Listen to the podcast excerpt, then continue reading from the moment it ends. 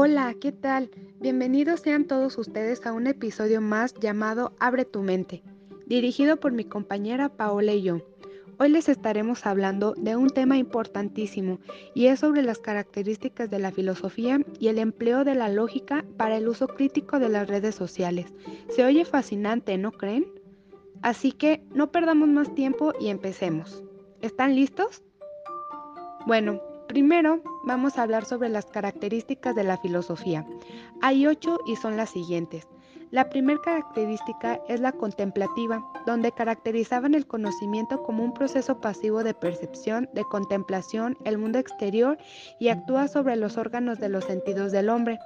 La segunda característica es el saber racional, donde su fuente de, conocimiento es la razón, consiste en ella para no caer en definiciones circulares. La tercera característica es la actitud crítica y se divide en dos, la negativa y la positiva. La cuarta característica es la certidumbre radical, donde los filósofos no se conforman con cualquier clase de respuesta. La quinta característica es la fundamentadora, donde el filósofo desea saber en qué se basan todos nuestros conocimientos. La sexta característica es la universalidad, donde pretende que sus afirmaciones y teorías sean válidos para cualquier individuo racional en cualquier contexto. La séptima característica es la sapiencia, que muestra el amor a la sabiduría. Y la última característica es praxis, que se opone a la actividad teórica. Ahora hablaremos sobre el uso de la lógica en las redes sociales.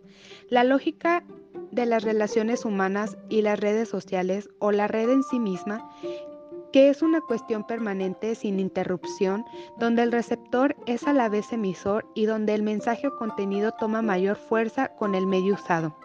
El individuo de hoy se corresponde con una sociedad de otros individuos, una comunidad que está conectada, diferenciándose de quienes no lo están. A continuación los dejo con mi compañera Paola.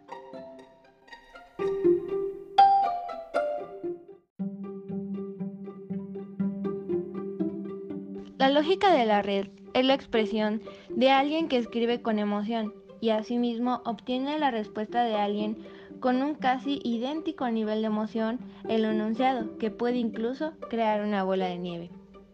Pero ahora hablemos un poco de la filosofía y de las redes sociales.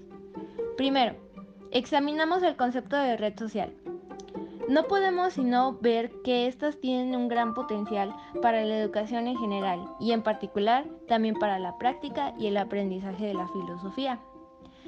El Internet supone un gran escaparate para una disciplina casi olvidada entre la gente y el resto de formas de expresión y publicaciones.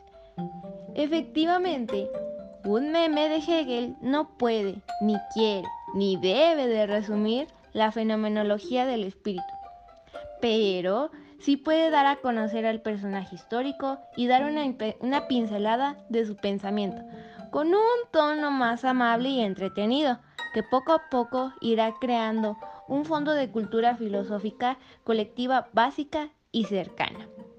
De igual modo, un texto corto no nos va a explicar a Nietzsche, ni un debate en los comentarios de Facebook va a dilucidar la validez o no de la teoría marxista así como un esquema de historia antigua o un resumen mediante caricaturas, no van a ayudar a un estudiante o doctorado de doctorado enfagado en la lectura de Heidegger, pero pueden avivar el interés por conocimientos ulteriores, pueden animar a iniciarse en la disciplina y sin duda suelen alegrar el día a quien les gusta la filosofía y tienen redes sociales.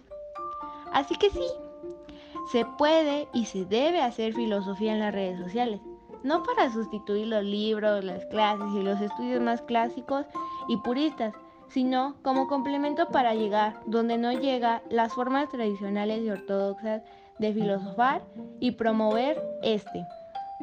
E idealmente reconducirnos a sus formas más serias y profundas.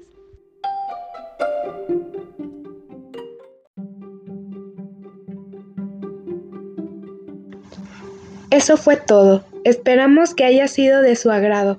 Nos vemos la siguiente semana con un nuevo podcast y un nuevo tema. Muchas gracias por su atención.